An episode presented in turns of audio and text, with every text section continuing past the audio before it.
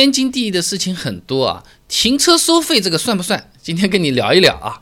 那路边停车为什么还要收钱嘛？车子买来的时候付了好几万的购置税，这税可是交给国家的啊。每用一年还要向国家交个几千上百的车船使用税，也是不少钱了。而且的确在国内使用，我也没有把车开到河里，或者说开到俄罗斯去，交那么多税，这些税都干什么去了？为什么停车还要收个钱啊？养路费不是都已经算在汽油里面了？这养的不就是路吗？哦，开的时候不要钱，不开反而要收钱，几个原因啊。那车位紧张。保有量升得很快啊！那个公安部交管局公布的数据，截止到二零一七年上半年，呃，我们现在保有量是三点零四亿辆，哇！其中小汽车呢是两点零五亿辆，二十三个城市保有量是超过两百万辆的啊！那车子这么多，车位远远都不够啊！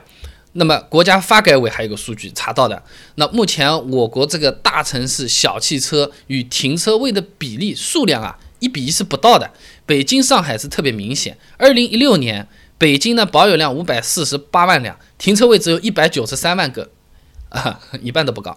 平均是每两点八四辆车子分享一个停车位，缺口有三百五十五万个。上海更加夸张了，三百二十二万辆车只有六十万个停车位啊！这就是为什么跑到上海牛逼的地方停车一个小时八十块钱的情况都有啊！这个路边停车位也就更少了。那我们看个国外。国外的话呢，基本上汽车保有量和停车比例一般是一点二到一点四之间是比较合理的，所以说违章停车常年在排行榜上面是排第一、排第二的，就是因为木有地方停嘛，硬是要停嘛，就违章交罚单了嘛，其实就是超贵的停车费嘛。那这个呢，就是听起来有点紧张，物资比较稀缺啊，勉强可以说服我一点点吧。那那比较稀缺，大家都要去。你看，选个学校还要花那么多钱买个房子或者怎么样？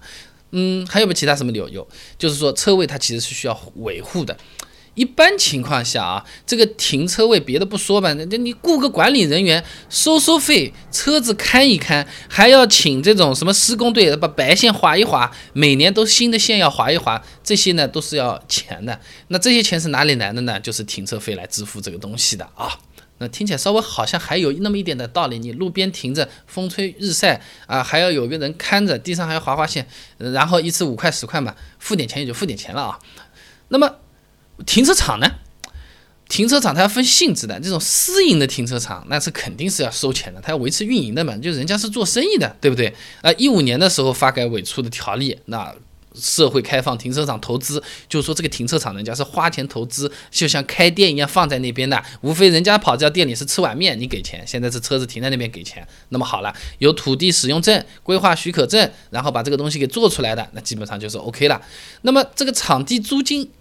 大概每天每平方是零点五元五毛钱这个样子，毛算算的话，那一万平的这个停车场一年大概就要一百八十二万五千块钱。停车场一般都比较大的，市中心的价格地还要贵，翻几倍几十倍。然后呢，你还有什么铡刀啊，某某某欢迎你进来啊，支付宝扫一扫啊，呃，我的车找不到了，你带我去找一找啊，等等等等的，还有。什么消防安全系统啊啊，物价不备案啊，停车发票啊，搞丢了怎么办？配合协助调查啊啊，你这等等等等各种乱七八糟的东西都是要收点钱。简单的讲就是，他经营的成本也不低，收的钱也不低，中间还要有点赚。为什么要收钱？就是要赚钱，因为他开这个东西就是干这个事情的。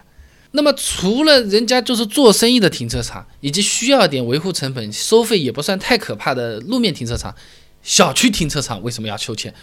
我住在这里的好不好？我是业主啊，是不是？那不是所有的地面车位都是归业主的啊。呃，有的人他没有在小区买车位，每天停在小区的那个车位上就是要付钱的。为什么都是业主了还要停车费？呃，这个是这样的啦。呃，地面是归小区全体业主所有的啊，啊，这不一定完全正确啊。准确的说，只有小区建设规划之外临时加设的。占用了小区公共道路或者是其他场地的停车位，才是归业主共同所有的啊！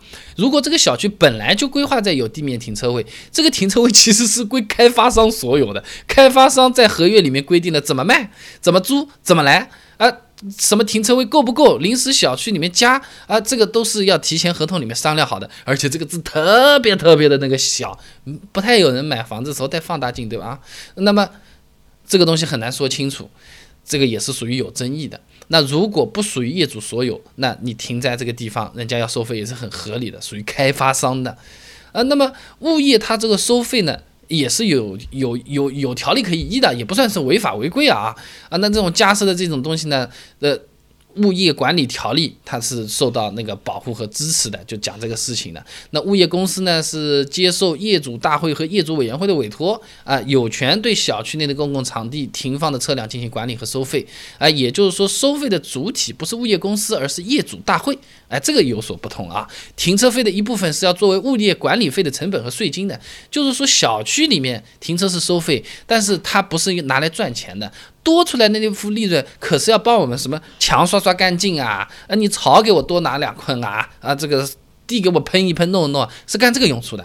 拿来的钱还是要用到业主手上的，这个是很关键的一点。到时候业主委员会这些老大们是可以去查账的，你停车费赚来的钱有没有用回到业主身上？这个还是挺关键的。所以说他为什么要收钱？我到现在也没有找出特别确切的东西。呃，但是收钱大致上的性质，今天倒是可以跟你分享一下。马路边停的主要是刷在地上白线的油漆钱和一个凳子坐在边上那个看车师傅的那个钱啊。这个如果是。收费的地下停车场，基本上人家这个就是投资产品，你就理解为进个面店，人家就靠这个赚钱，你爱停不停啊？价格人家说的算，贵了自然人少，便宜的自然人多，人家是跟着市场的这个看不见的手来做这个事情的。小区里的那个停车位呢，它不赚钱，但是要收钱，收了钱干嘛呢？用来刷墙啊，用来给我们铺草地啊，也算是一个公益福利。那这个取之于业主，用之于业主，用这种方式相对来说也是比较容易接受一点的。所以说，我觉得停车要不要收费很难讲，但是停车收来的钱干什么去了，我们心中有个数，停起来的时候心情也好一点。我觉得这个还是有必要和其他的朋友分享一下的啊。